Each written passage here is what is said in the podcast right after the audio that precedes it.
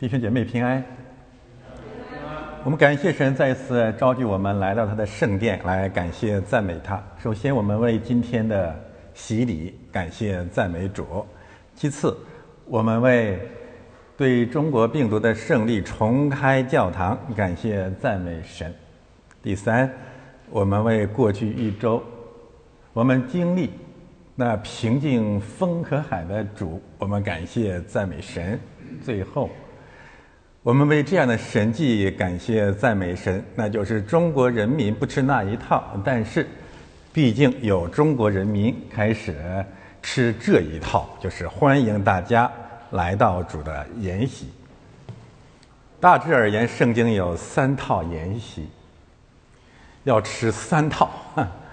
第一套筵席是鬼的筵席，创世纪第三章，马太福音第四章。让我们知道何谓鬼的筵席。第二个筵席就是主的筵席，这是我的身体为你们舍的，这是我的血为你们流出的。第三套筵席可以称之为神的筵席，从创世纪十二章到创世纪二十二章，啊，错了啊，从启示录十二章到启示录二十二章。更准确的说，从启示录十六章开始到启示录二十一章，三大碗啊，三七大碗，七碗的筵席，最后被总结为神的大筵席。中国人民不吃这一套，也可以翻译成是中国人民不吃拜登那一套，但是偏要吃川普那一套。所以神会回应这样的祈祷，让川普或者类似川普这样的人崇拜筵席，正如启示录十六章七晚会摆给住在地上的人。不仅如此啊，启示录七章讲呃十六章讲七晚，首尾呼应的。强调这个七碗倾倒在兽的国度之上。那么，何谓兽国？这是启示录十二章到二十二章后半部分一个核心的、贯穿始终的概念。我们提出了重新思考动物这样的一个神学主题，更准确的说呢，思考兽。这个神学主题，何为兽？何为兽的座位？何为兽的权柄？何为陆地上的兽？何为海里上来的兽？何为兽的名？何为兽的数目？六六六？为什么七碗要倾倒在兽国之上？今天我们可以借着一个热点的话题，进一步来认识何为兽，或者兽的国。这就是三星堆现象、三星堆国度、三星堆邪教。三星堆就是兽果的一个图腾或者缩影。为什么这么说呢？翻到下一页。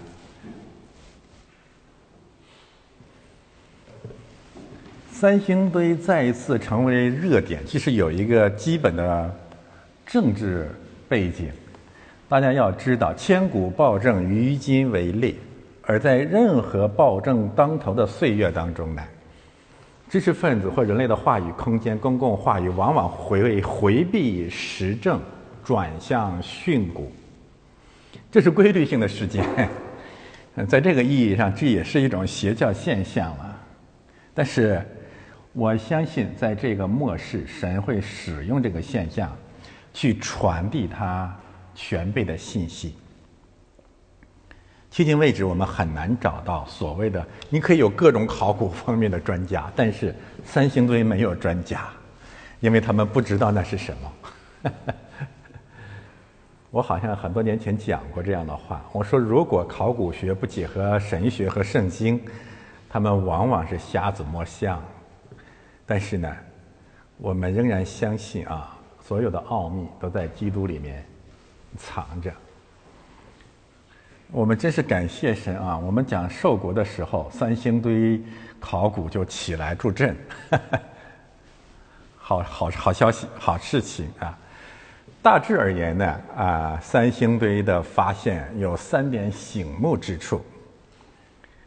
当然，最重要的就是高质量的青铜器出土。嗯，外行而言的这个青铜器没有什么出奇的啊，二里沟、呃梁家河、二里沟之类的出土的文物啊，也基本上是以青铜文化为背景。但是呢，三星堆的青铜出土是高一个品位，除了制造的手段工艺的质量更高级一点以外呢，其实还有一个差别，那就是二里沟这一带的这个出土的青铜器，大部分实际上是酒器和甚至还有兵器。但是呢，三星堆的青铜器主要集中于礼器或者祭祀用品，具有更多的宗教宗教感。据说啊，这个发现给给政治带来了一些麻烦，因为长期以来呢。统治汉语心灵、中国政治灵魂的有一个恬不羞耻的信念，那就是天朝大国、中原中心、万国归宗，一切的文化都发源于中原地带啊，大中国心态。但是啊，这套说法无法的去覆盖，至少完全覆盖三星堆的发现，因为三星堆的文明总体上说。除了青铜器的不同档位以外，属于严格意义上属于外来文明，当然不是外星文明，就胡说八道。更准确的说，属于西亚文明，属于哪里的西亚？西亚哪里的文明？那么除了青铜以外呢？三星堆有三大重要的发现：黄金文化，这是近期。特别被聚焦的一个发现。第二，象牙，大量的象牙，不管怎么去周全它，啊，这样批量出产的也是高质量的巨型的象牙，应该不出不是出于云南或者亚洲象，或者是东亚的象。第三个，让这些呃。爱国贼们略略有话话题的一个发现，就是龙蛇的图案、龙蛇的形象呢，在三星堆那里面有充分的表现。这三个特点，我们能够看见什么样的惊人的常识或者事实呢？黄金文化，中国文化、中国考古文化、中国上古文化，严格来讲与黄金无关。我们是个玉石大国。最多沾点青铜的呃香气。黄金文化属于哪个民呃哪个地域的文化呢？是西亚的文化，覆盖了两大古文明，甚至三大文明，那就是苏美尔文明或者巴比伦文明，古巴比伦文明，然后呢，古埃及文明，埃及法老的金面金呃金冠诸如此类。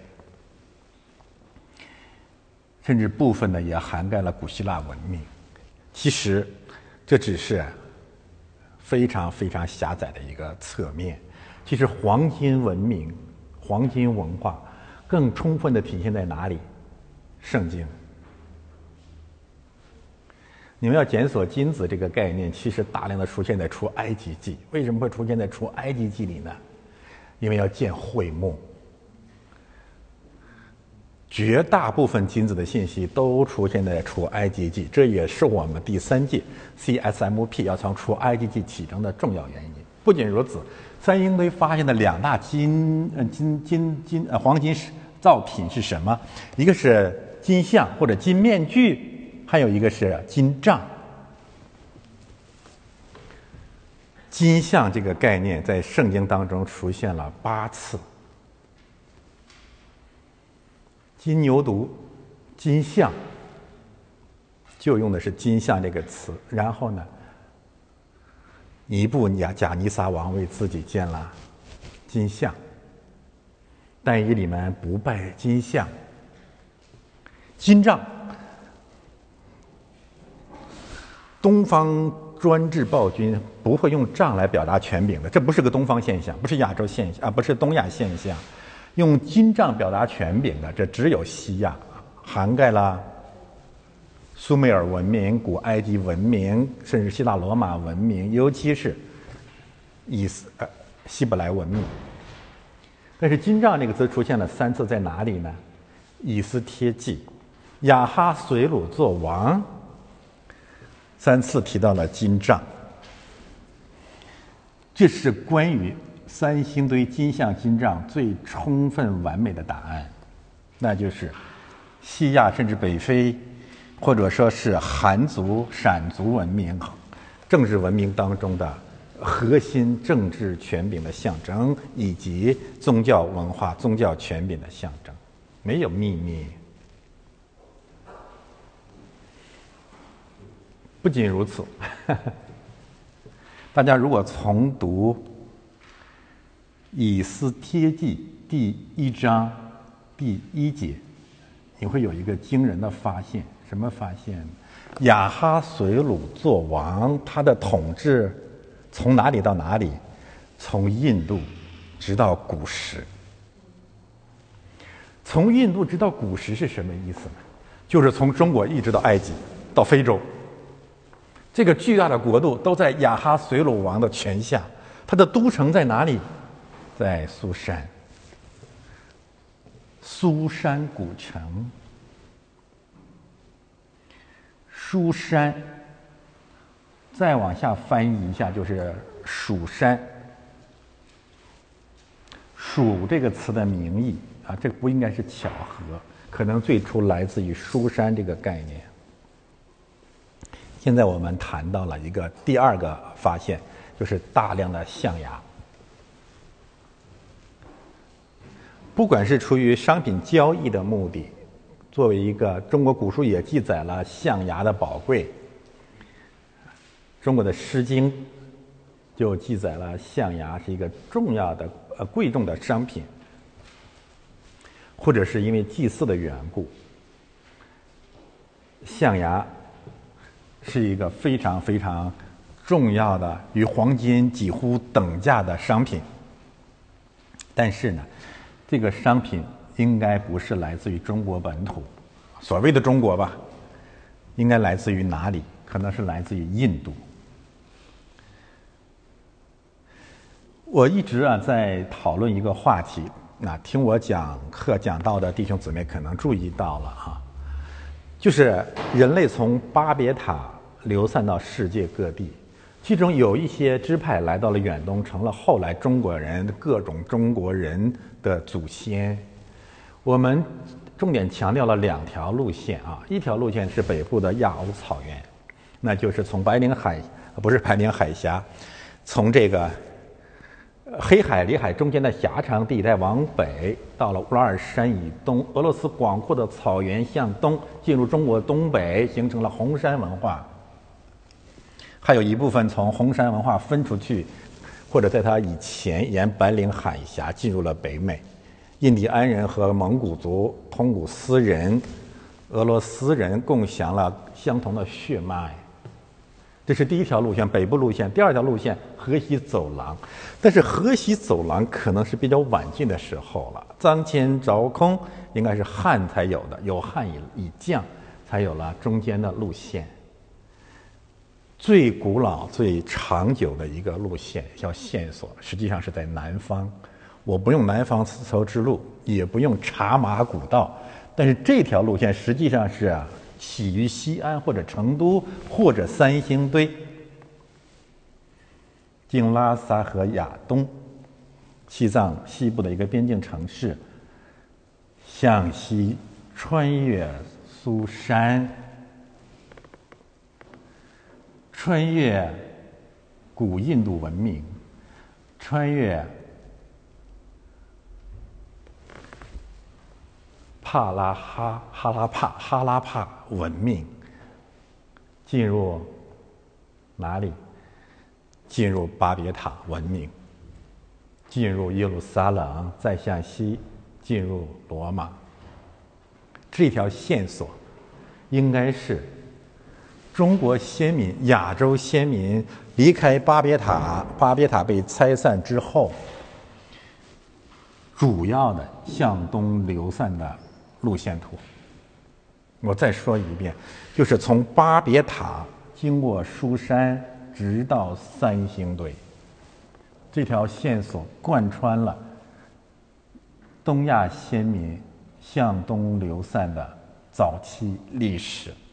所以我说，我有一个理想，盼望将来有一天大家愿意我们一起走，那就是重走茶马古道，穿越大江大河。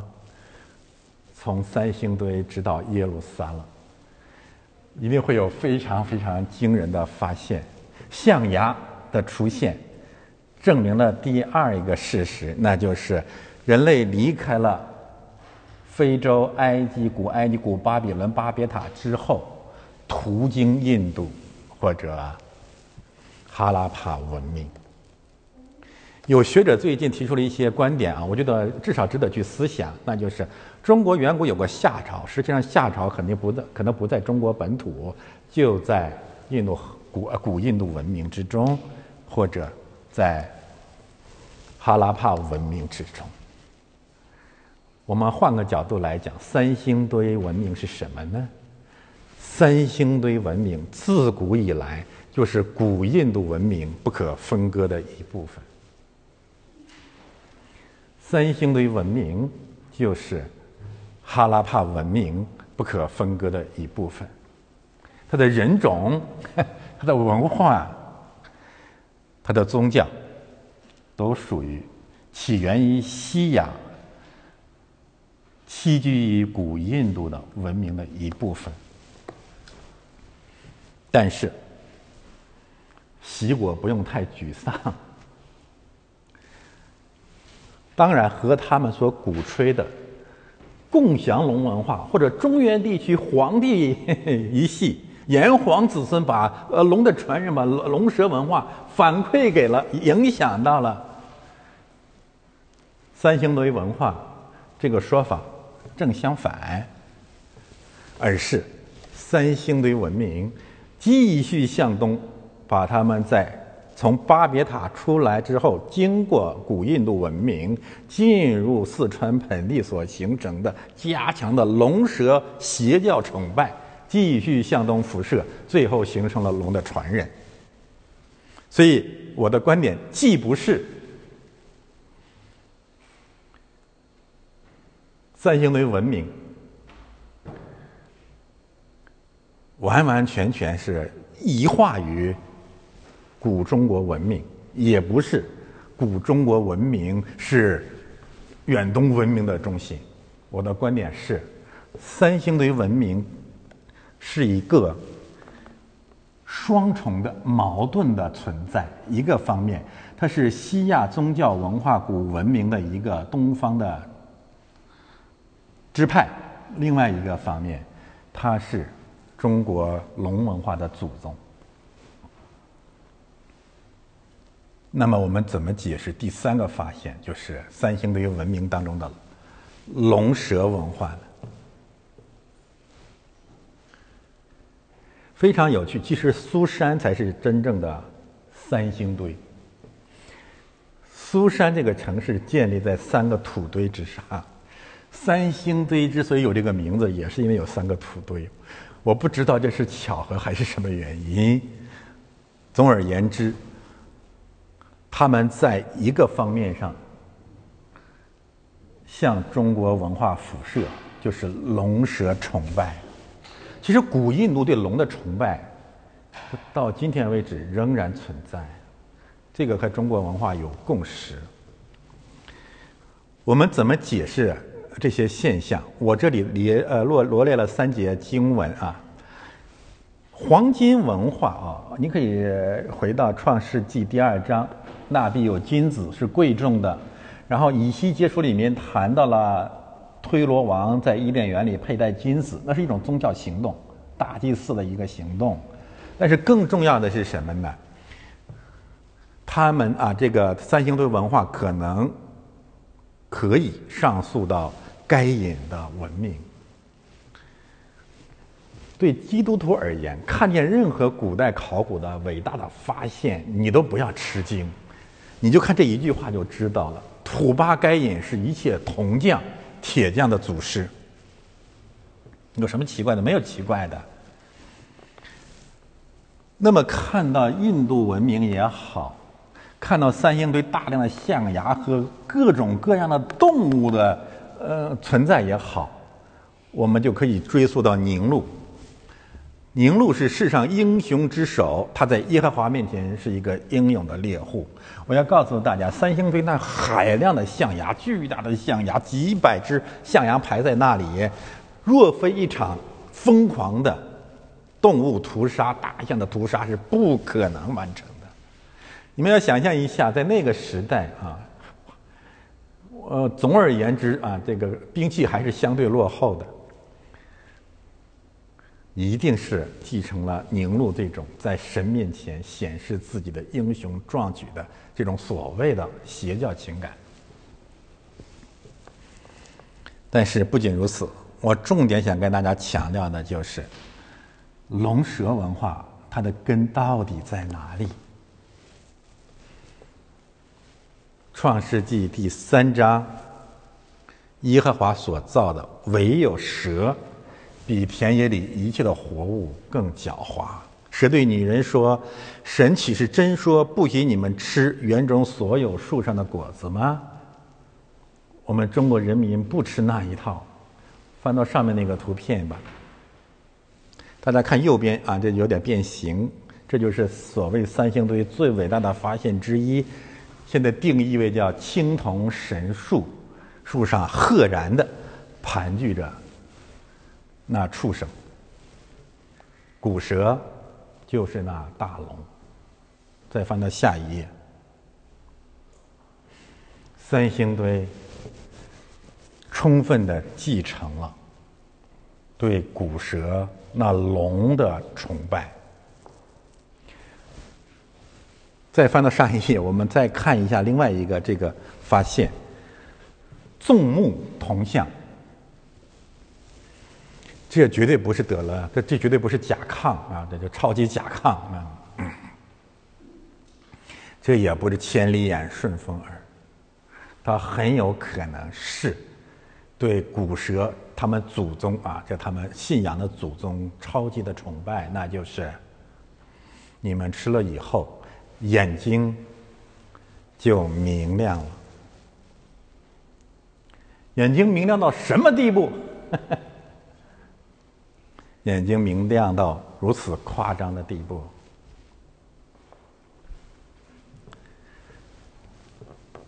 人类被驱逐出伊甸园，之所以能够建造巴别塔，巴别塔之后之所以有寒族，之所以有各种邪教甚嚣尘上、愈演愈烈，乃是人类充分的把两个两位当做了他们宗教的祖宗，一个是古蛇。一个是亚当，当然有人说这是蚕丛，我回头还会讲，或者蚕丛所仿效的亚当，都可以。但是归根结底，伊甸园的一幕构成了邪教的真正的起源，那就是捍卫人本主义，眼睛明亮，人像神一样有智慧，这样蛇的教导。同时，永永远远的强调一个宗教事实，那就是守护着生命树、守护着永生之门的是那畜生，就是古蛇。古蛇永永远远的盘踞在宗教之树、生命之树的上面，成为天国入口的守护邪神。翻到下一页。就此，我们有一个更惊人的发现：整个创整个圣经讲的是动物对人的威胁，以及人对动物的胜利。实际上，《创世纪》一到十章，《创世纪》一到十章是和人和动物之间的一种关系。创世纪第一章结束的时候，人和动物在同一天出现。上帝给人的一个使命就是管理治理这地。那个时候，神创神造万物，特别是动物，有一个不厌其烦的教导是什么？各从其类。一个循环到了创世纪第十章。诺亚的后裔三三分天下，分封列国。其实呢，是新一轮的各从其类。不仅如此啊，《创世纪》一到十章充满了关于人跟动物的关系。一到三章，集中是蛇对人的胜利。当然，神在他的话语、在他应许当中呢，预告了最后女人的后裔。要伤蛇的头，但是这件事情没有结束。到了创世纪第三章第四章，牧羊人羔羊被屠杀，牧羊人被杀害。继续往前走，大洪水，诺亚方舟拯救了动物和人，还没有结束。到了创世纪第十章，凝露出现。第九章，神确定了人跟动物一种新的关系，啊，回头看我们创世纪的讲章吧。但是宁路反其道而行之，他成了对动物资源控制的邪恶的势力，直到巴别塔。回头我们看交叉结构当中的启示录，十二章到二十二章又是十章。十二章，那畜生又来了，就是大龙，就是那古蛇，他要等妇人生了孩子，吃掉女人的后裔，龙分二兽，然后对受过的刑罚接踵而至，一直到启示录结束。启示录结束的地方是什么？两次重复了生命树，就是那看守生命树的毒蛇古龙。被彻底消灭。三星堆文化忠实的捍卫了龙蛇的邪教。最后要补充一个信息是什么呢？那就是圣经当中有时候讲的畜生，我们一定要明白是专指龙和古蛇的。证据在《使徒行传》二十八章。到了使徒时代，主耶稣差遣保罗往普天下去。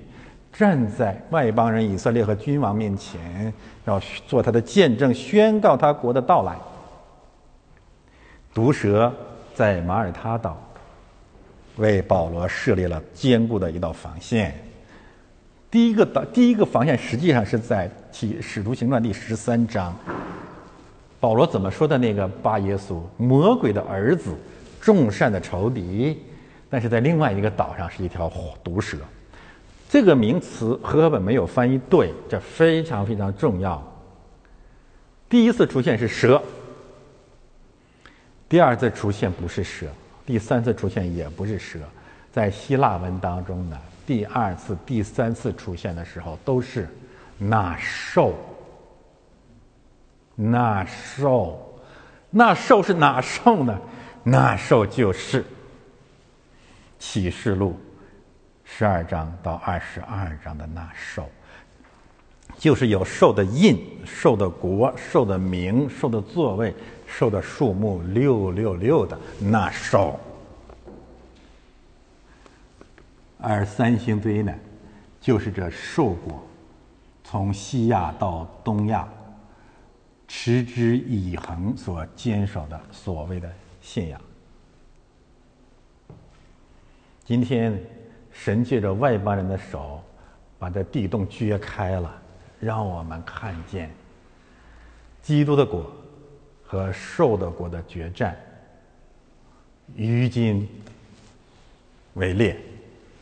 而我们今天的讲道是要为这受国做起哀歌，为三星堆邪教唱起哀歌。这哀歌，神的使徒。神的先知曾经为以色列的王做起哀歌。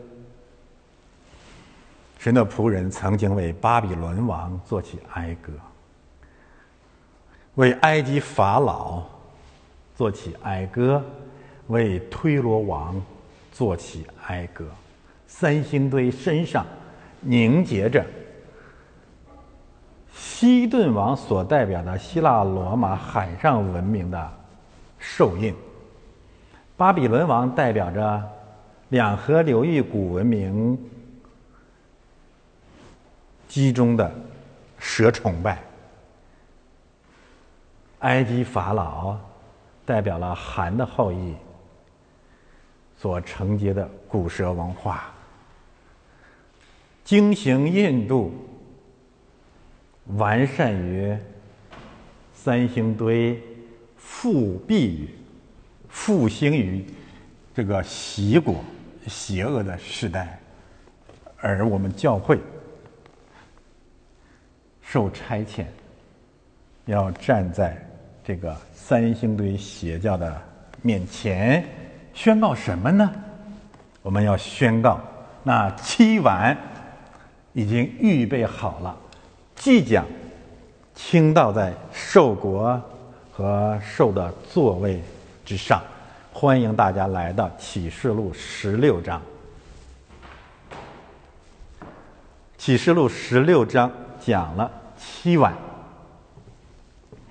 上个主日我们谈到了为什么是碗，此不赘言。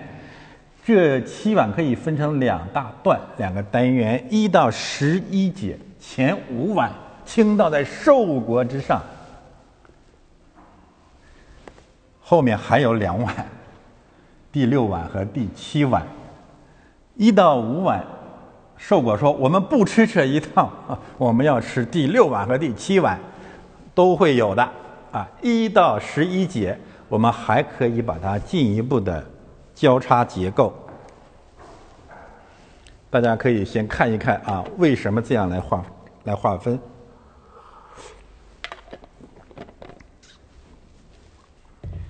第一晚一到二节，简而言之呢，是。一场瘟疫或者毒疮，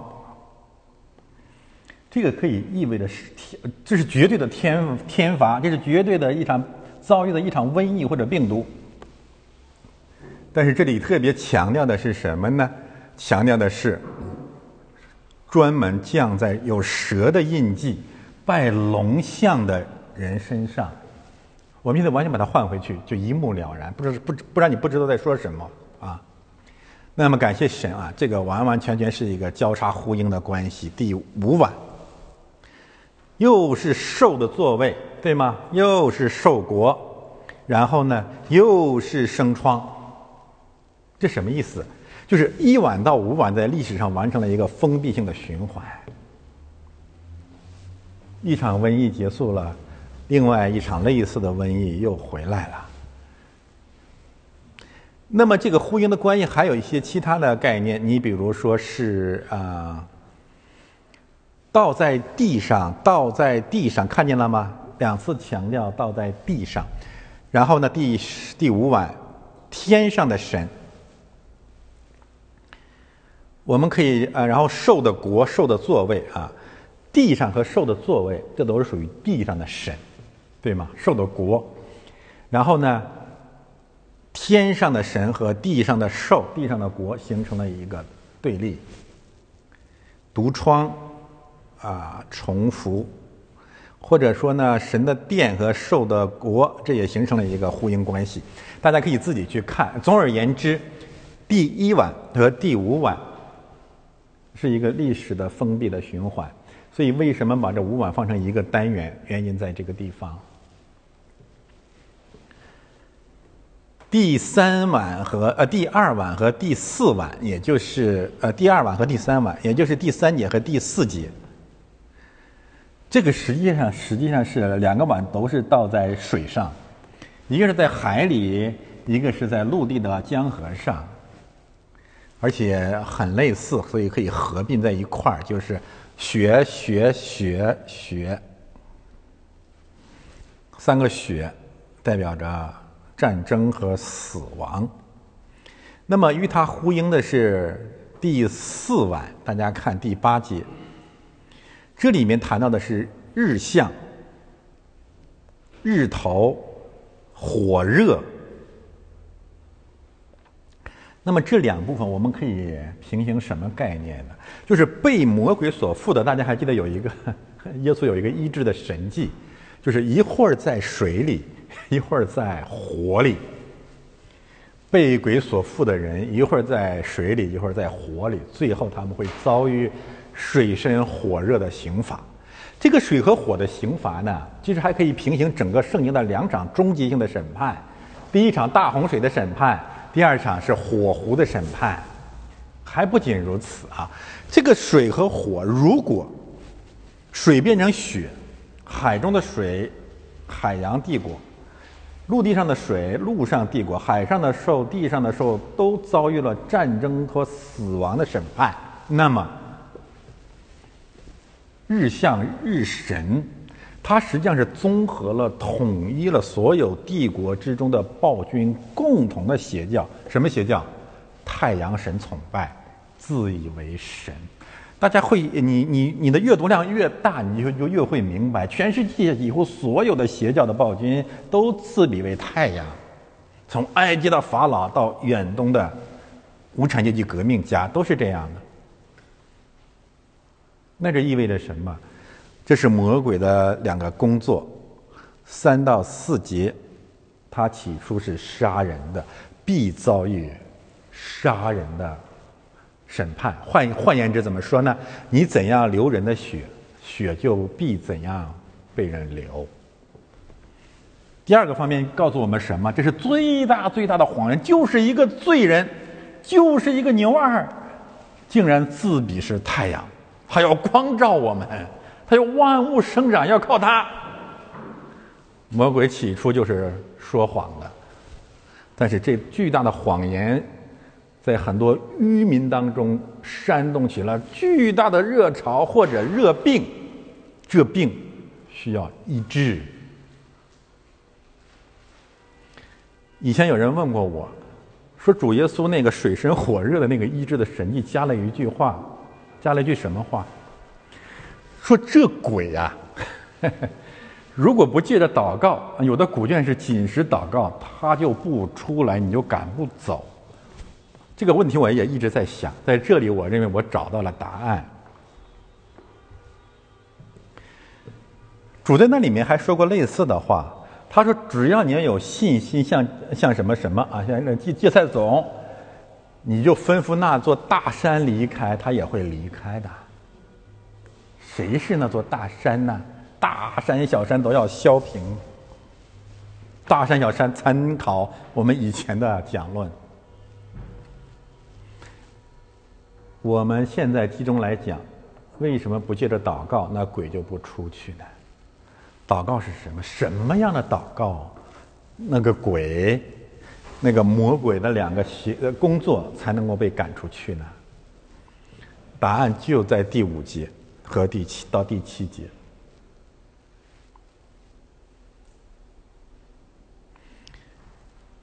启示录》十六章五到七节是完全平行的，《启示录》第第六章九到十一节，那被杀的异人的灵魂、圣徒的灵魂，在祭坛之下祈祷说：“主啊，你不。”报复那些住在地上的人，给我们伸流血的冤，要等何时呢？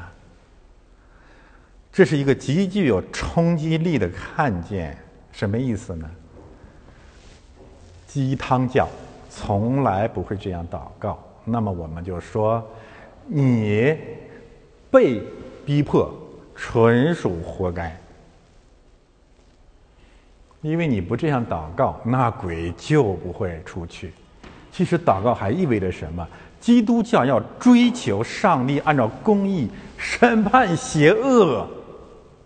你这样祷告，神必成全。是总是有人问我，为什么邪恶必胜？我们今天给一个比较极端的答案，那就是因为你活该。因为你要顺服邪恶。回头思想我们主的话语，主说：“你若不借着祷告，那鬼就不会出去。”我有一个新的呃想法，如果说马太福音六九幺三六章九到十三节被称为主导文的话，那么启示录六九幺幺第六章九到十一节平行十六章五到七节。可以称为教会的共祷文、公祷文。唯有记得这样的祷告，那杀人说谎的必被审判。最后，我们来说一说启示录十六章的语境。首先，你要回到出埃及去，出埃及记里面去。为什么呢？因为这里面的七灾和呃出埃及记里的十灾有大量的平行。我不展开说了。第二呢，要回去复习一下七印和七号，特别是七号和这里面的七印有更多更多平行的信息。最后呢，要回到先知书里面的一些关于雅各的神这个概念，什么意思呢？就是上帝之所以将大怒的碗倾倒在兽国之上，有一个最最重要的原因，为雅各报仇。雅各一直是祷告的雅各，其中有一节经文特别的告诉我们说：“雅各，你这虫雅各，你不要怕，因为我与你同在，我必拯救你。要我要怎么拯救你？我怎么样的爱你？我是何等的爱你呢？我必将我的大怒倾倒在逼迫你的列国之上。所以，这是我们所信的神，他是爱也是恨，但是归根结底，他是爱。”他因为爱雅各的缘故，必恨以扫；他因为爱教会、为爱的先知和圣徒的缘故呢，他必将大怒的七碗倾倒在兽国之上。现在我们来看第一碗。我听见有大声音从店里出来，向那七位天使说：“声音说，我们再一次强调，起初神在声音当中创造天地，在话语当中创造天地，而且这里面谈到的是什么呢？大声音。无论受过何等的邪恶，我们要坚持传道，要让我们的声音被听见。我们基督徒，我们传教士，我们的牧师，我们的呃弟兄姊妹，首先你自己要相信。”神的话语是带着能力的。过去两周、一周，我们经历了一场逼迫。今今天我们来感谢、赞美神。首先，我们知道这一切出于平静风和海的神对我们的怜悯，也是因为他怜悯的缘故呢。其次，勾结的证据纯属胡说八道、颠倒黑白、魔鬼的谎言。没有办法得到证实，但是还有一个原因，也同样出于神的怜悯，那就是我们用大声音在上个主日主日继续宣告真道。我相信一个基本的事实，那就是人都是人，他们都敬畏神，程度不同，表现不同，大无畏也是一种畏。所以，只要我们用大声音从殿里面宣告神的话语，绝不突然的返回。所以，这里面我们学了一个非常非常重要的功课，那就是上帝起初在他的话语当中创造万有，如今他的话语仍然安定在天，他的话就是灵，就是生命。这个话语在这个地方有一个具体的内容，就是你们去。这是对所谓的天使或者神的使者的差遣。我们熟悉这个概念，《马太福音》二十八章十九节。所以你们要去，往普天下去，使万民做我的门徒。我们要顺服神的差遣，去干什么呢？传什么样的福音呢？传审判的信息。把成神大怒的七碗倒在地上，这是我们福音不可或缺的一个内容。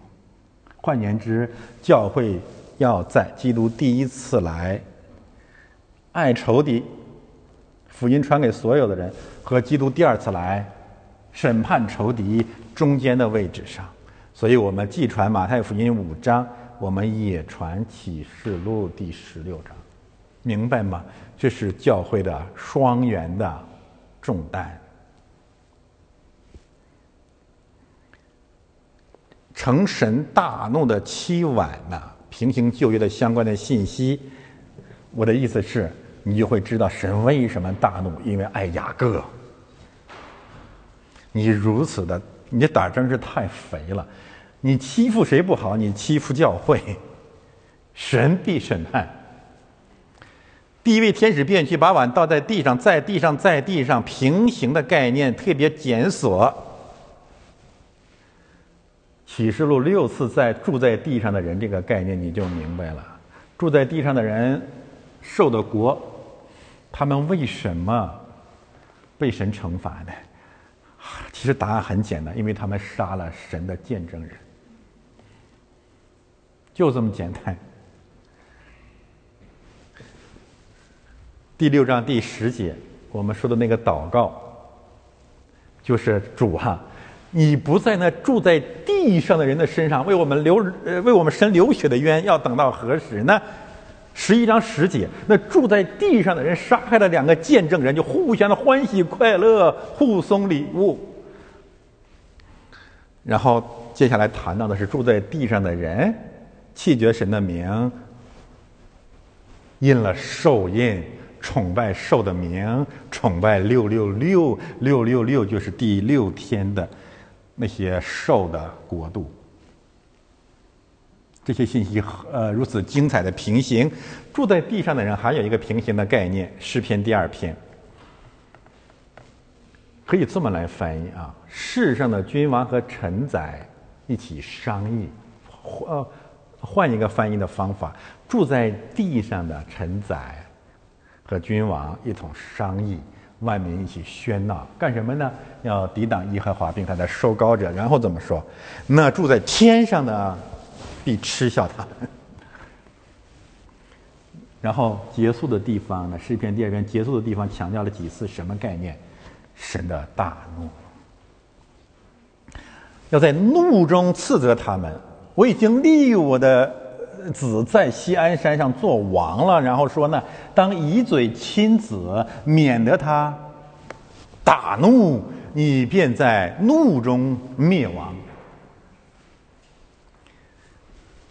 承受了什么样的刑罚呢？有恶而且毒的疮生在那些有受印记、拜兽像的人身上。现在我们有个常有两个常识吧。再谈受印受记，你就去三星堆看，你就是看所有有龙的传人的图像里面去看，一目了然，没什么秘密，不需要矫情。第二个常识是什么呢？我们一定要记得啊，就是七晚的审判，末世的审判，你不要觉得上帝好恶毒，你一定要记住这个常识。就是人所遭遇所有所有的审判，都是因为他自己行出来的，最后就是遭遇了同态的报应。现在他遭遇了恶而且毒的疮，乃是因为他们乃是那毒蛇的种类，是恶者之子，是恶毒之人，这是罚当其罪。所以接下来圣徒才说，这是神的公义和诚实。疮疮灾。回去看除埃及记，结合马太福音第五章对恶和毒的这些概念的解释结论，他们这种恶毒不仅是彼此恶毒，而且他们是专门欺辱、凌辱教会。恶说明这是个坏人，真坏。我说过，全世界坏他们第一，我们服了，真坏。是从骨子里面那个坏啊，东北话叫“故弄”，特别坏，就是别人倒霉了，就就就就天天琢磨，就是怎么让别人呃呃，就就就欺负人。毒指的是什么呢？它不仅坏，而且有能力。毒是手段。嫉恶窃毒的这些毒蛇的种类，最后一定会遭遇又饿又毒的疮。疮灾呀，可以把它广义的解释为瘟疫，比如中国病毒。我知道很多人反感我坚持用川普发明的这个概念。这一周实际上应该有一个更大的新闻，很遗憾，什么新疆棉花事件呐，什么 H&M 的这些爱国的表演啊，抢夺了这个真正新闻的位置也包括七星堆邪教一片喧哗。这个真正的大新闻是什么？那就是美国的 CDC 前主任。在 CNN 的访谈宣布了一个事实，这个事实对我们来讲是个常识，那就是中国病毒的的确确来自武汉实验室。他只有一点持怀疑的态度：是故意释放的，还是意外流出的？但是这个结论，我们从开始就知道，我们了解什么叫恶毒。那就是这场历时接近三年的人类大浩劫和屠杀，完完全全是一场中国制造的人祸。我们很站立看见这个事实，到现在还是弥天大谎，绝不悔改。但是我们也知道，他有多恶毒，就会遭遇。多么恶毒的刑罚！那些爱国贼们，醒醒吧！我在这里不是在攻击什么中什么什么你们中国，我在这里在宣告一个最最简单的事实，那就是恶而窃毒的人遭遇了恶而窃毒的床，当然也会伤及无辜。但是无论是现在还是将来，神的儿女都会胜过这恶毒的。权势，求神饶恕我们啊！继续给我们开一道可以从受果到天国的门。翻到下一页。现在我们看这两碗。第二位天使把碗倒在海里，海就变成血，好像死人的血，海中的活物都死了。海里的雪。然后下面是陆地的和江河的雪，平行上面的经文创呃启示录十三章，什么经文啊？兽呃呃海里来的兽和地上来的兽，这都这是成套的哈哈，不然你不明白他在说什么。换言之，对两个兽的国度同时实施了审判，就这么简单啊，这没有什么秘密。开始先审判海海里的兽。海洋帝国，你不是先出来的吗？然后呢，审判从地上来的兽，怎么审判？意味着什么？海里的血，海里为什么会有血？这是一场海战。其实不仅如此，我们嗯有大量的经文，我只讲两两条放在那个地方，因为海里面淹没了谁呀？淹没了法老和他的军队。而这个事实、这个信息呢，在旧约当中反复的出现。我们的神大在其在，他是行神大而且奇的神迹的神。为什么？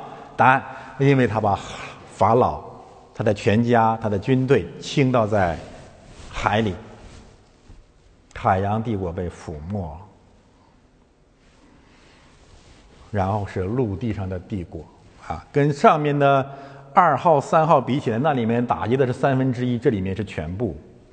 曾经让这些邪恶的帝国损失过呃惨惨败，现在是彻底灭亡。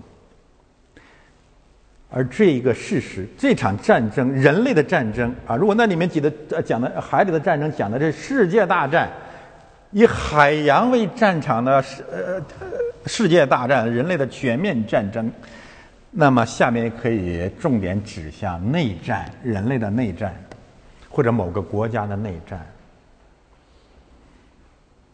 血三次出现，流人血的血必被人流，而且是终极性的战争，所到之地，万生灵涂炭，海中的活物都死了，这可能是一场核子战争。可怕的消息是什么呢？可怕的消息是，我们正在处于这样末世战争的边缘。我这我在这里不是危言耸听，亲爱的弟兄姊妹，也许一有一些弟兄姊妹不理解，就是在我过去一两年，特别是中国病毒起来危害全球的时候，我们这个小小的讲道台政治批判的言辞越来越锋利，是因为我看见了两个事实，第一个事实，那就是中国病毒真的起源于武汉实验室，第二。人类真的仅仅因为一个人一个蠢货的缘故，我们被逼到了投放到了战争的边缘。这场战争超过人类以往所有战争的危险。我可以放弃，包括最近两周，我还我我还在想，我是不是要放弃？我听见的就是。起呃，这个以西结里面的声音说：“人子啊，我立你为守望者。”这不是什么伟大的政治政治权柄，但是传道人有警告世人的责任，那就是我们正在处于一场灭绝性的、人类自杀式的毁灭全地的生命的危险的战争的边缘。这些日子里面，表上看表面上看见的是所谓的战狼变成了疯狗，蟑螂变成了夜狼，但实际上，一场全面的冲突已经拉开了帷幕。不要相信什么所谓的话题变软了，不是的，这只是为了维护地质暂时的缓兵之计。越是放软身段，我要提醒这个世代的人，战争就越危险。我知道，我们。对面的是谁？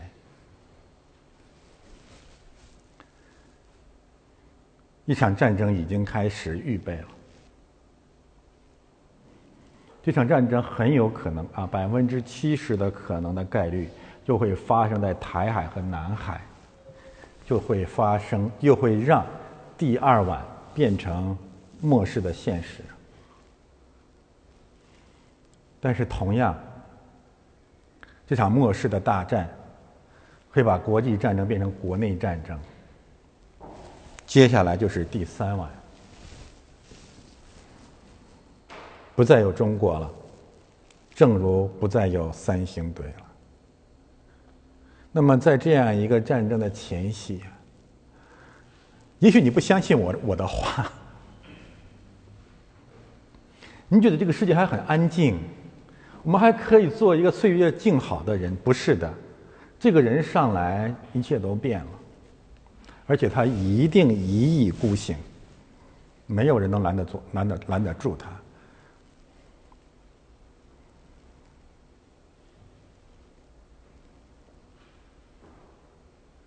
那我们能做什么呢？我们要在这个时代抓倍加倍的去。传福音，传什么样的福音呢？要针对海里和水里的大鱼去传福音。今天我们补充一个信息，什么信息呢？那就是约翰福音第。二十一章，何谓一百五十三条大鱼？我们释经啊，从始至终仍然坚持一个基本的原则，那就是以经释经。换言之，圣经其他经文所讲的大鱼，一定是约翰福音二十一章所讲的大鱼。对吗？这是这是最合理的答案了啊！其他的都都是你的想象。那么，在整卷圣经当中，大鱼是谁呢？什么样的人被称为大鱼呢？有三位：巴比伦王被称为大鱼，埃及法老被称为大鱼，甚至其他的暴君也被称为大鱼。结论：大鱼就是魔鬼统治世界的暴化身，就是暴各种暴君。一百五十三条大鱼也可能包含着一个秘密，什么秘密呢？那也许就是在主回来之前，教会所要攻击的。甚至也包括归正的，我不否认，有一百五十三个帝国，一百五十三位法老，一百五十三位巴比伦王，这是唯一合理的答案。然后我们进一步就明白了，什么叫神安排了一条大鱼吞了约拿。过去两周，我们看见了我们这些小小的约拿怎样。被一条大鱼纳入腹中，我们在府中深处祷告说：“主啊，我仍然仰望你的训词，我仍然仰望你的圣殿。”神就吩咐大鱼把我们吐出来。我们以为现在可以回家了，回到山洞里，岁月静好。主说：“你要去，站在尼尼微王那个大鱼面前说，再不悔改，尼尼微就彻底倾覆了。再不悔改，三星堆。”再次倾覆，而且我们的主还讲过一句话，我们现在也是一目了然了。主说，在一个邪恶淫乱的时代，没有神迹给你们看，只有约拿的神迹给你们看，那就是约拿怎样在鱼腹在地里三天三夜，人子也要怎样。三天三夜在地里头，我们可以从两个方面来讲这伟大的真理。第一，这是复活的真理，我们胜过大鱼乃是因为复活的信仰。第二呢，这是道成肉身的真理，我们要进入鱼腹之中，宣告上帝的真理，审判到了，非常生动的一个概念，那就是在整个旧约当中还有一条大鱼。因为它翻译的不是大鱼，为人所忽视，就是在海里和水里的大鱼，它是一位假神。这个大鱼叫滚，很容易记住啊，滚，就是就是这个滚，也被翻译成大滚。其实说，其实翻译成大滚完全是音译啊。我把希伯来名词写在那个地方，它的发音就是大滚，大滚。但是这个词的意思是什么呢？是鱼，或者是大鱼。我在这里再补充一个常识：魔鬼的化身在整个圣经当中贯穿始终的一些概念呢，其实是一个共同的概念，是什么啊？就是龙、蛇、虫、蝗虫、兽、鱼、大鱼，这些概念是通用的，可以通用，可以合并。他们都是一种上天入地、是呃呃入地是呃上下海的这样一些爬行的，呃，用立位记上的话来讲，就是爬物、蠕动的、不洁的畜类，没有灵性的畜类，诸如此类，这是一个共通的概念。你记住“大滚”这个词，我们等一下还会用，我们要去用它来寻找中国的大国。好的，我们看第呃中间这部分信息，翻到中间，那就是圣徒的祷告。我听见掌管众水的天使说：“众水就是众众人，昔在今在的圣者啊！你这样的判断是公义的。”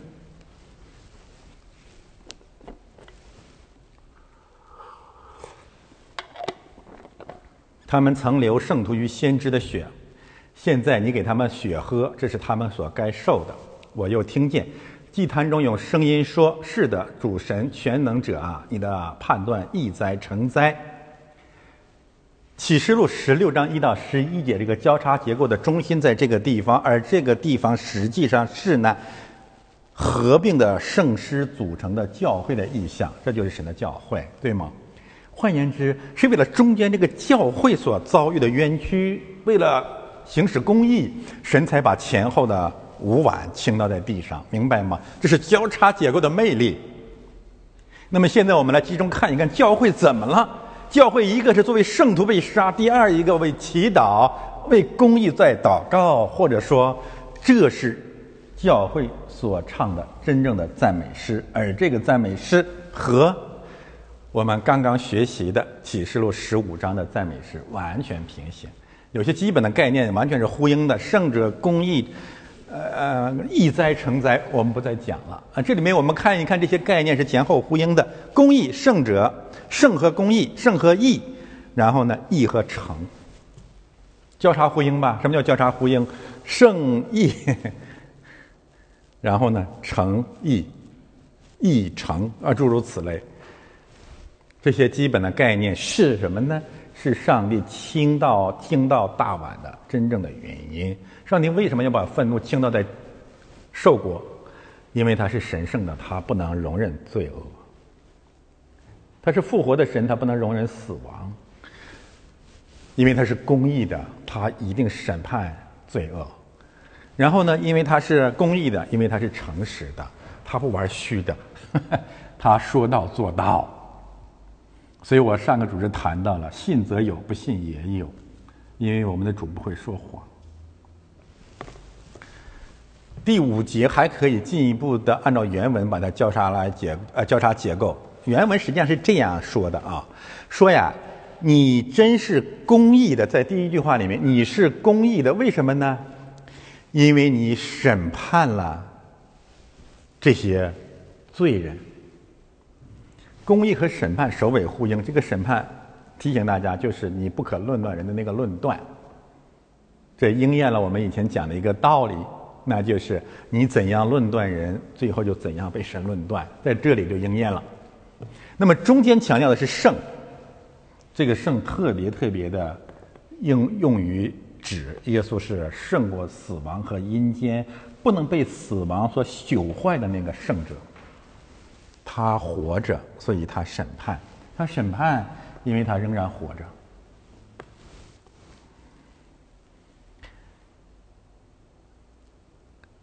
第六节，啊，我们简单的数学问题，一到十一节中间的经文，第六节，第六节揭示了上帝审判受果全部的秘密，全部的原因，就这一句话。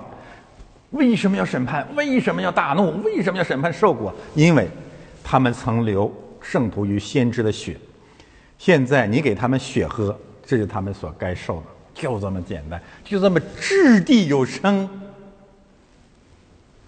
那就是上帝爱雅各，要为他报仇。这是我们所信的神。我又想起那句话：圣徒的信和忍耐，就在就在于此。第六节呢，还可以把它呃进一步的来分析一下。他们杀的不是一般的人，他们杀的是圣徒和先知。于是呢，他们必遭流血的报复。第三句话讲的是，这是他们所该受的。这个词就是著名的 “活该论”。活该论绝绝对对的是圣经的道理，这不是我说的，这是他们活该。我要再翻译和合本，我就把它翻译成“活该”，这就是该受的，就是活该的。若没有活该，就没有神的公义了。我这里特别说说圣徒和先知的关系。教会基督徒或者传道人呢，实际上是两个身份。第一个是圣徒，这个圣徒分享了主的圣洁，那神赐给我们的。这个圣就意味着我们恨恶罪恶。你们爱耶和华当恨恶罪恶，要像邪神、偶像崇拜，要像这些。受国的人分别为圣，要从他们当中出来，要出埃及，做做神的祭祀啊，这些概念。但是第二个方面，你仅仅这样做，岁月静好，鸡犬升天，修行是不够的。第二个特点是什么？你要做先知，你要说，先知就是说出来的意思，宣告出来。因为这两个的缘故，他们曾流圣徒和先知的血。大家明白吗？一个方面，因为你恨恶罪恶，你说；第二个原因呢，你又说出来了，那他就要流你的血。只做其中任何一个身份，你都不至于殉道。比如说，你只做圣徒，那你就是东正教徒了。我谁都不惹，我我就修行我自己。亚玛利人就是我自己的里面的罪，谁搭理你呢？第二种，我只做先知，但是不恨无罪恶。我专门说好话造就人，我专门这样的来批评暴君，你怎么就不知道休息？谁流你的血呢？那给你一碗猪蹄汤喝吧。与此相关，我再说说先知的问题。有一些异教徒或者半吊子们总是说，先知先知一定是预言家，那胡说八道。圣经当中的先知偶尔有预言关于未来的宣告，那是神给他清晰的启示的，但也是为了基督，为了认罪悔改。先知在圣经当中绝对不是指占卜、未卜先知的那个先知。那是邪教，大家知道吗？圣经可能有一个概念是大家所所所困惑的，特别是中国人，特别有受印记的人，那就是圣经多次多方的咒诅、占卜的、八卦的、算命的。嗯，为什么？我好像是不理解那些占卜的、八卦的、算命的灵不灵？我告诉你，挺灵的。为什么？因为它通灵嘛，它通鬼嘛。那鬼有的时候比我们知道知道的事儿多啊！中国是个什么样的民族？为什么说有兽印？因为中国的另外一个文明始祖是谁呀？周文王。周文王是干什么的？算命的，八卦，八卦就从他那儿来的嘛。然后你看看这些邪邪邪神或者骚神，全都是这一套。谁呀？姜太公，嗯诸葛亮，啊，刘伯温。王岐山，大约都是这么个、这么、这么一些摇羽毛扇的人，都是这样的人啊。然后就就有一些人以为圣经中的先知传道人也应该是这、这、这，嗯，这个埃及的术士、巴比伦的哲士，不是这样的，亲爱的弟兄姊妹，我们的神大大的憎恶算命。为什么？我告诉你个最简单的答案。如果人要靠算命或呃对未来的祸福的预知、确定性的预知来活着，就根本不需要信仰。你明白吗？你还训什么道？什么是信仰？希伯来书十一章一节是最权威的答案。信是未见之事的实底，是未确呃未未未来之事的确据，未知之事的确据。什么意思啊？我不知道明天将如何，但是我知道怎么做是对的，这叫信仰。你们还记得啊？同样是在书山，在巴比伦城吗？巴比在在波斯帝国诸如此类的地方，圣徒们说过一句话，就是我不知道会什么情况，就是既或不然，有可能不得救，但是我也不拜你的神，这叫信仰。不是这样子的。哎呦，我在里面，我掐指一算，没事儿。那我怕你做个甚啊？啊？保罗的彼得关到监狱里去，我掐指一算，下半夜三点左右，天使来开房门。嗯，你信的是基督教吗？彼得掐指一算，鸡叫三遍没事儿。哎，我出去哭个什么劲儿嘛？我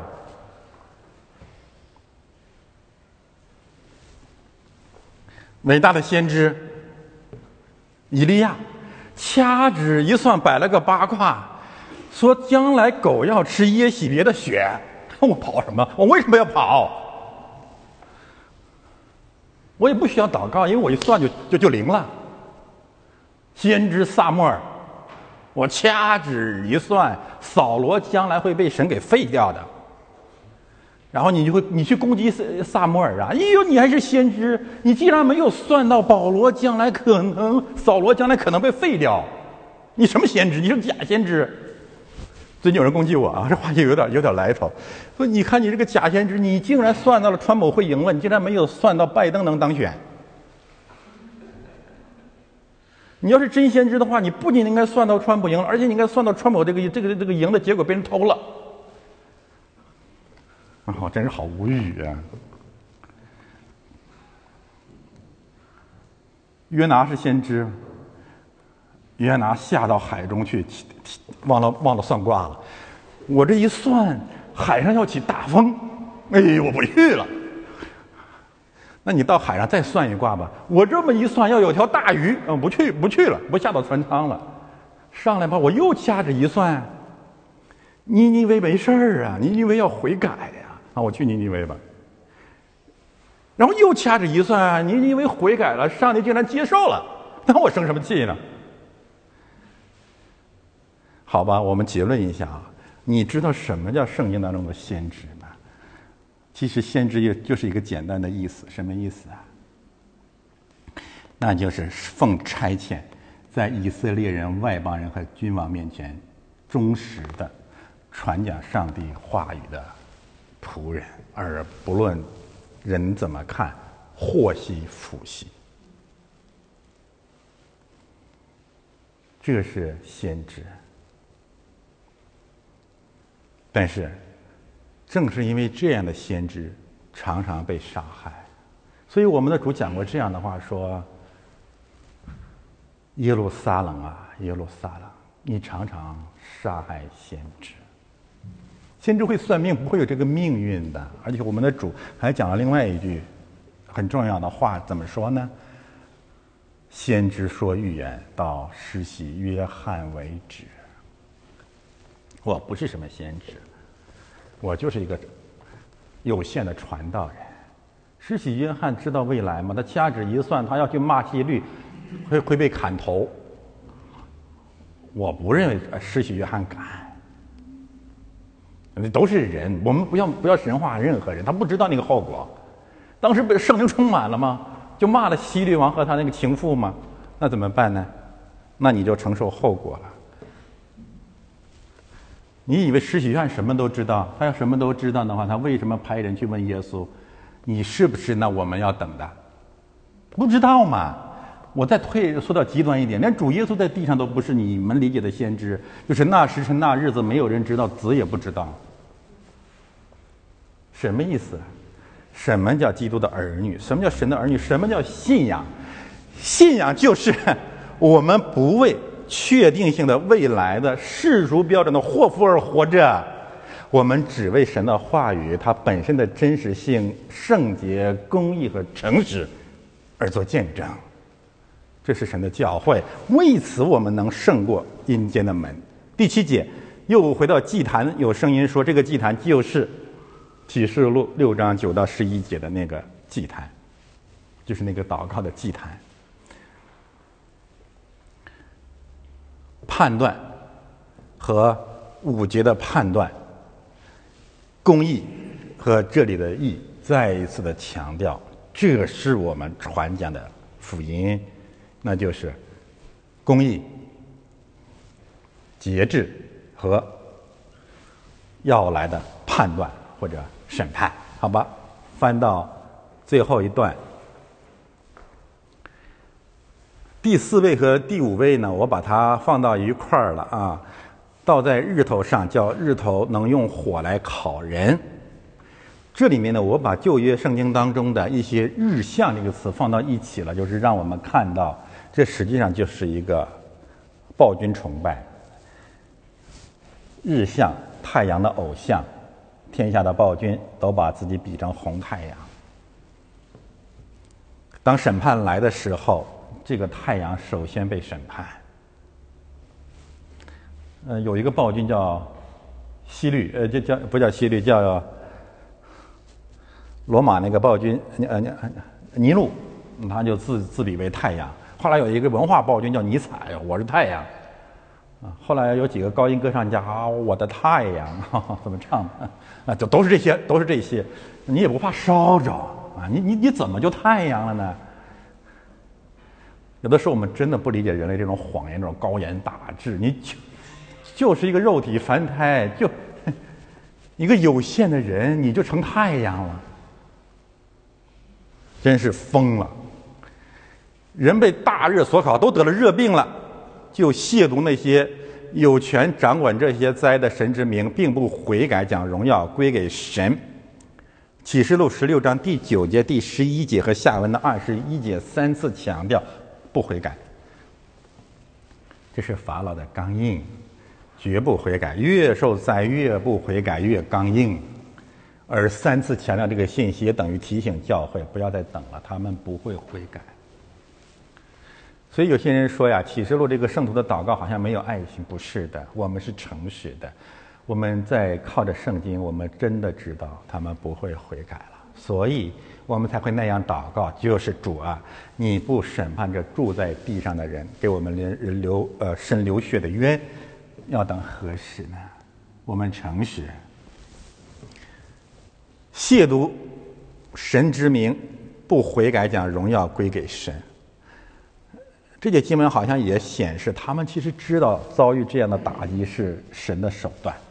但是人真的是不可理喻，但是仍然拜偶像，不归荣耀给神呢，就是仍然把荣耀归给太阳。最后第五晚啊，这里的最后，最后神的手伸到了兽的座位上，兽的座位平行启示录二章十三节，撒旦有座位之处，这也就意味着神最后要打击他们真正的偶像，就是权柄，就是政治的暴权力。当这个权力被打击的时候，受的国就黑暗了。我们熟悉这些话语。在出埃及记黑暗之灾的时候呢，之前有蝗灾遍地黑暗了，然后黑暗之灾遍地进一步黑暗了。主耶稣钉十字架那时候遍地也黑暗了。总而言之，还有其他的一些信息告诉我们，所谓受过的黑暗两个事实：第一呢，这是最后的灾难，这是最后的警告了。黑暗之灾之后，摩西。离开了法老，接下来是灭绝埃及的长子，不再有机会了。灭绝你的长子，就意味着你真的快亡亡种灭族了。至少在政治文化上是一种亡种灭族了。第二个事实指的是心灵的黑暗，这个词在新约当中的使用，大家去看讲章。主曾经讲过这样的话，说你里面的。眼睛要是黑暗了，那黑暗是何等的大呢？这意味着什么？就意味着这个国家整个的精神的灯火都不在了，人们不知道往哪里去。这实际上就是二零二一年中国的现状。现在有一些鬼火一样闪烁明亮的所谓什么华春莹啊、什么战狼啊、疯狗啊，还有什么金灿荣啊，这都我的校友。提起他们，我我都，好吧，嗯。你会发现在这些人的身上，在这个国家现在已经颓废到何等的地步了？就没有一句人话，就没有一点点的光明。这什么意思啊？整个国家的灵里面都黑暗了，不仅仅是雾霾，不仅仅是沙尘暴，而是人们的心灵的世界里面一片漆黑，伸手不见六指。但是又因为所受的疼痛和所生的疮又回来了。又亵渎天上的神，不悔改所行的人呢，都是一样的。我们用这里的概念平行启示，呃，启示录二到三三章，那里面平行的概念就是悔改，悔改，悔改。人和人虽然都一样，在罪性上，在恶和毒上，甚至都一样，在受印上，甚至都一样，在没有灵性的初性上都一样，但是因神的怜悯的缘故，唯一的区别是悔改的和不悔改。我们今天站在这个地方，不是因为我们有什么了不起，那是因为我们是受过当中开始悔改的罪人。要把这些恩典都归给神。最后，我们做一点应用，翻到下一页。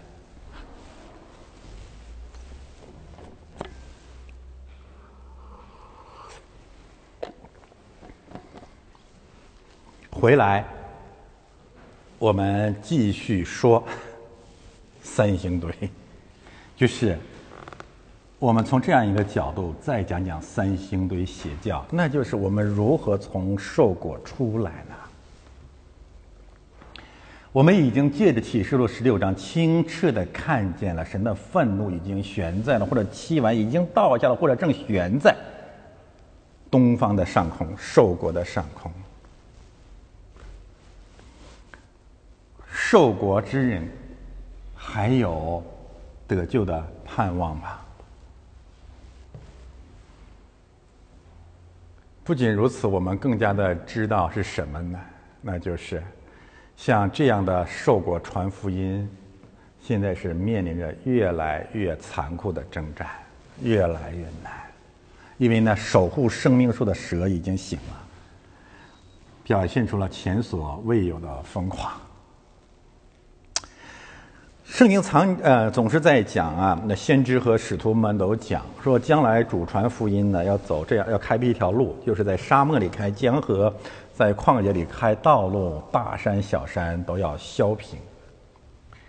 其实这就意味着啊，传福音这条路真的很难，因为传道人、教会基督徒面对的是受果。嗯，用主的话来讲，就是我差你们去，如同羊进入狼群，战狼嘛，狼现在战狼成群了。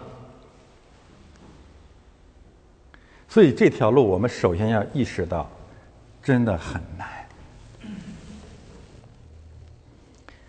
这个难呢，我最近因为这个三星堆的这个发现呢，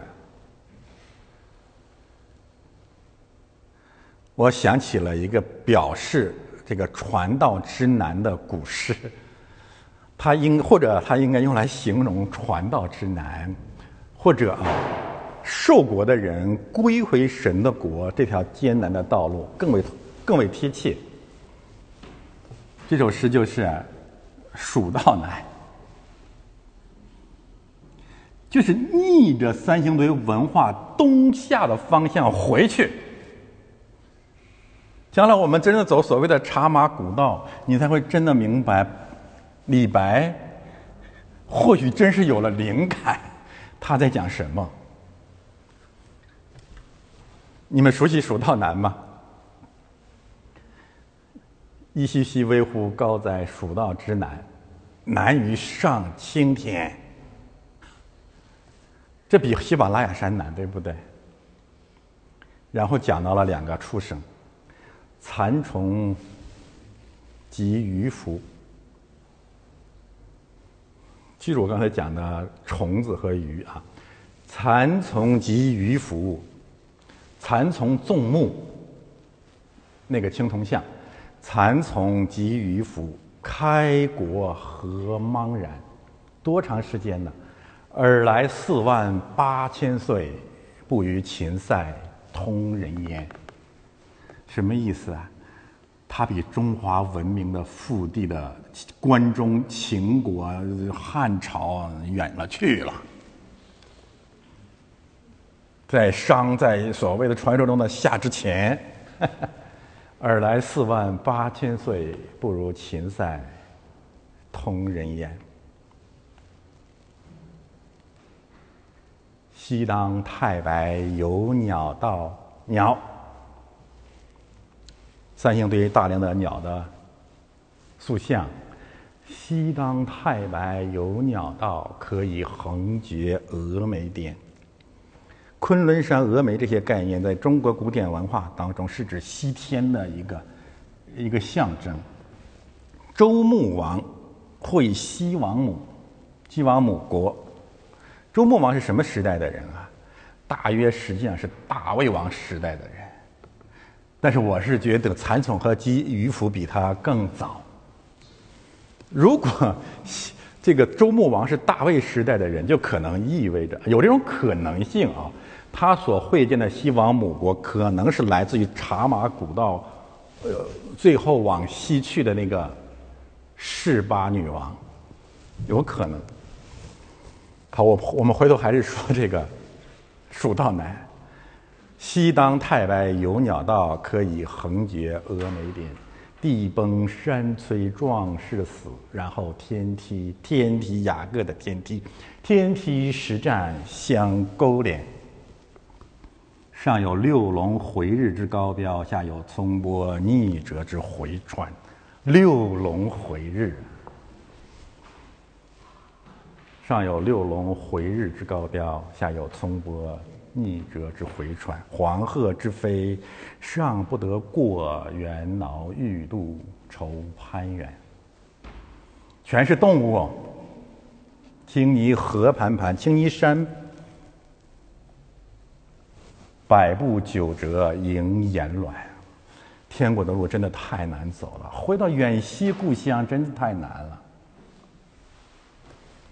回去大家自己看吧。我们今天不是要呃从头至尾把呃蜀道难都背下来，但是后面讲到了为什么回不去。剑阁峥嵘而崔嵬，一夫当关，万夫莫开。我说，就因为这一个人，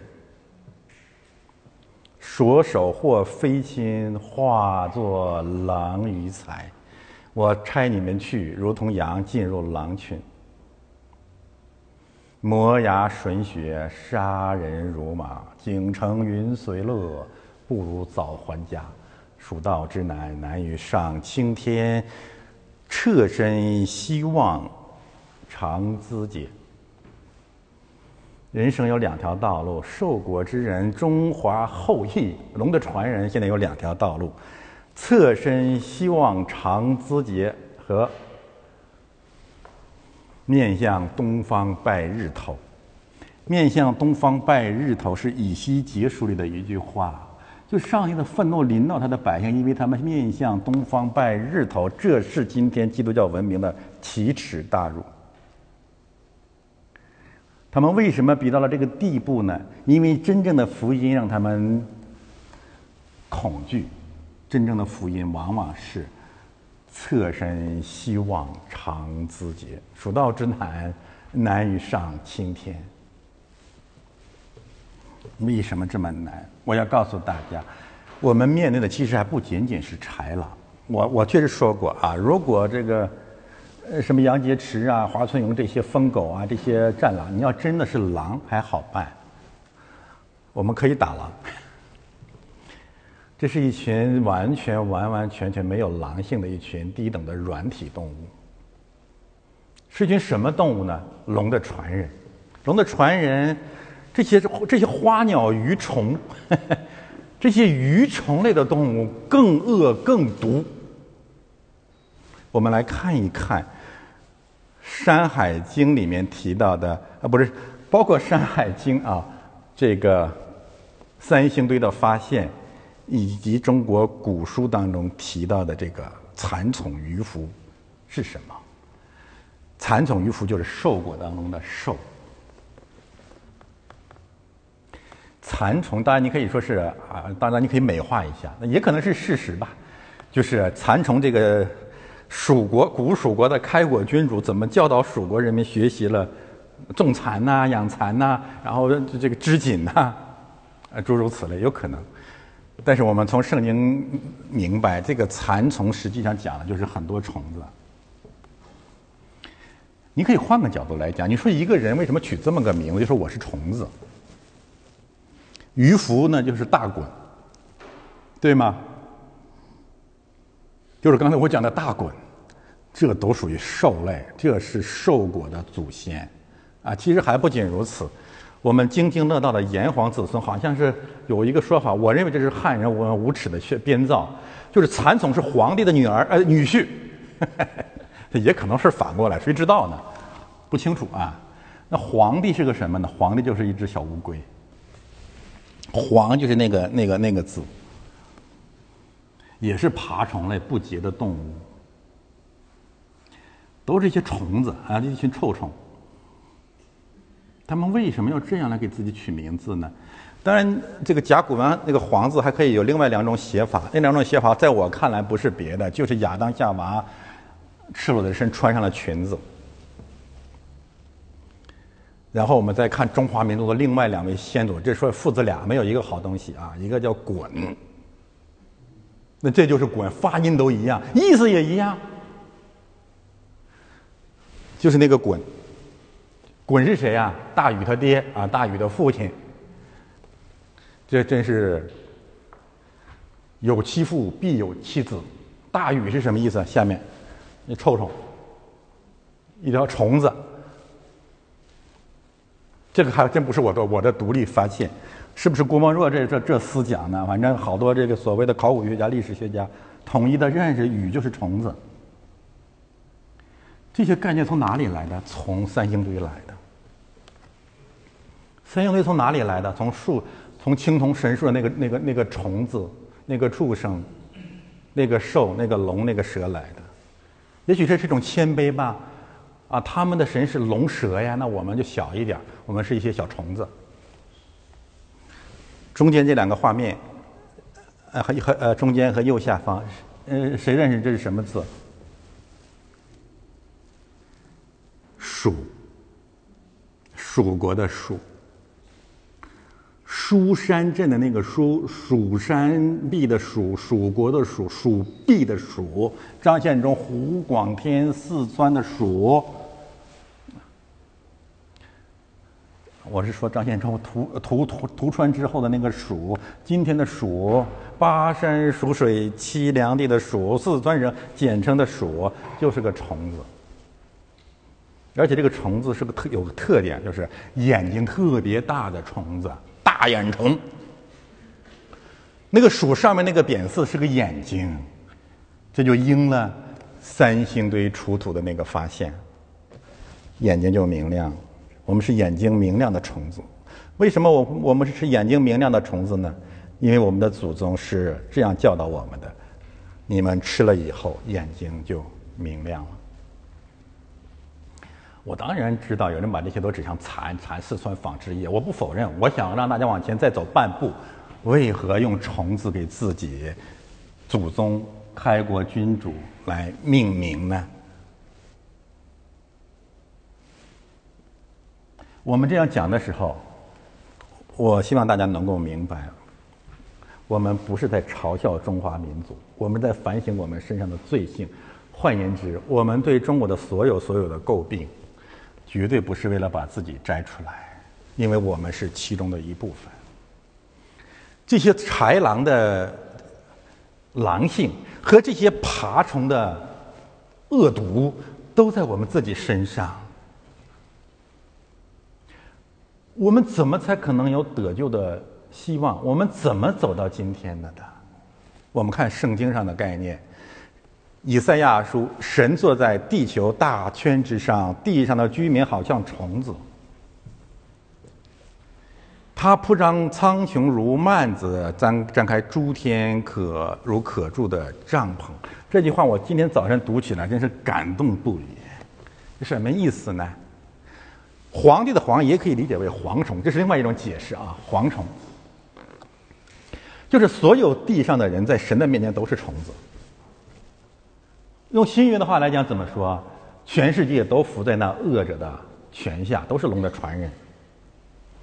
换句话说，其实都拜蛇的三重教导，就是好做食物，悦人的眼目，能使自己有智慧，对吗？没有人，我们都都，我们就是这么活着活过来的。今天大都如是嘛。所以这是何等真实的对人类处境的真实的描写，而为什么？哎，这时候我们才明白为什么圣经说魔鬼是世界的王，为什么那龙崇拜、龙蛇崇拜如此的普遍，在中国如此的根深蒂固。但是呢，我们感谢主，为什么说感谢主呢？他铺张苍穹如幔子，张开诸天如可住的帐。他说：“孩子们，你们要起飞，你们要回来。”你们本来不是地上的生命，不是不是洞里的虫子，不是恶恶毒的虫子，你们是天上的居民。这，那么在哪里寻找这些展开诸天如如可住的帐篷？就在你们中间，道成肉身住在你们中间，搭支帐篷住在你们中间。那他怎么来的呢？诗篇二十二第六节。但我是虫，不是人。我被众人羞辱，被百姓藐视。我们熟悉诗篇二十三篇，乃是因为它是二十，它是指向主的复活；二十二篇主的受难。为了让我们这些虫子脱离虫子龙的传人的厄运和咒诅，我们的神自己化成了虫子，认同了我们，钉在了十字架上。这是复活节的前面的故事。但是他复活了，我们这些虫子变成了蝴蝶了。我们蒙恩得救了，但是兽果不会放过我们。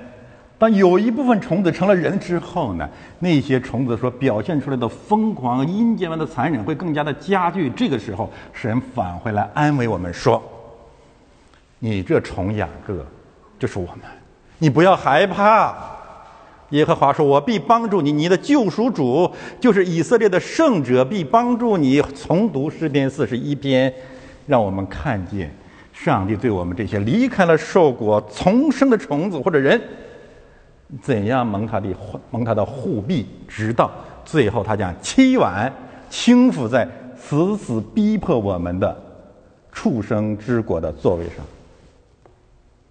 但是我们借着这样的功课，要永永远远的记得，我们不过是蒙恩的罪人，我们都是，至少曾经也是虫子。所以，我们的文化批评不是博扬丑陋的中国人，我们也丑陋。我们的民族反省不是鲁迅的民族反省，我们那个族性也在我们身上。我们的族性自省，甚至超越恰达耶夫。因为我们知道，我们得救本乎恩，也因着信，并不是出于自己，乃是神所赐的。但尽管如此，我们要坚持住在教会里面，继续去更新。我们坚信，我们已经出来了，我们就不会再回埃及，我们不会再返回三星堆。我们不仅不会返回三星堆，我们还要往前走。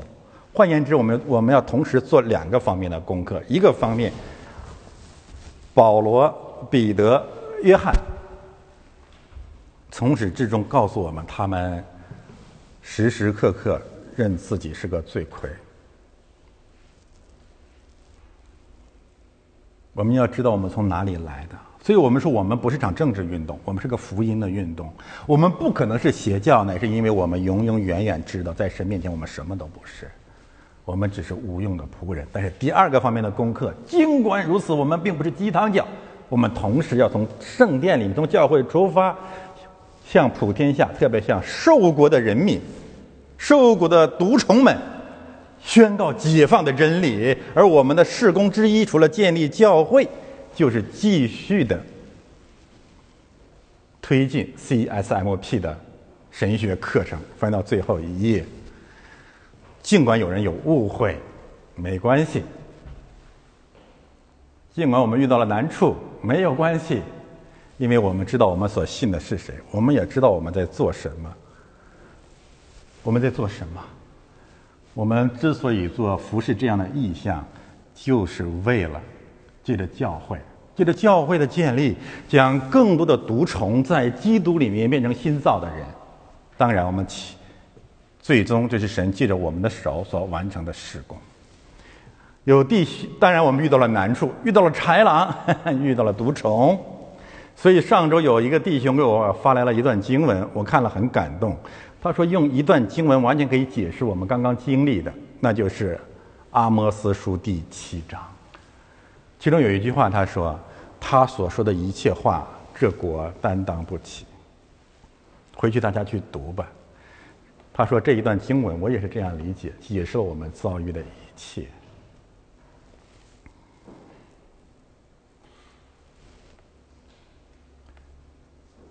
那么，我们还继续往前走吗？我们还要继续往前走。为什么？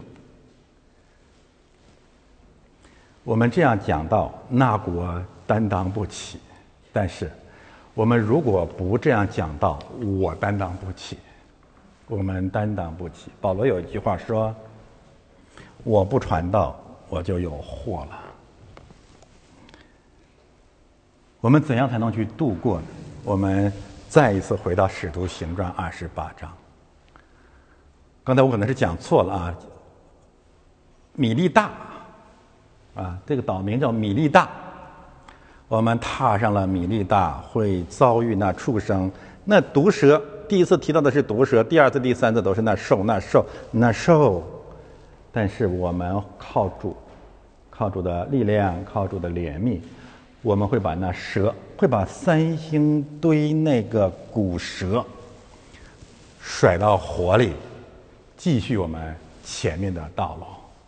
我们要一直按主所教导的那样去祷告。引领我们前面的路，那就是借着圣徒的祷告，把那鬼赶出去。现在我们一起来祷告。天父，我们感谢赞美你，在这样的复活的经历当中，再一次把你复活的真理来鼓舞我们。愿从你而来的勇气、公义和圣洁与你的教会同在。奉我主耶稣基督的圣名。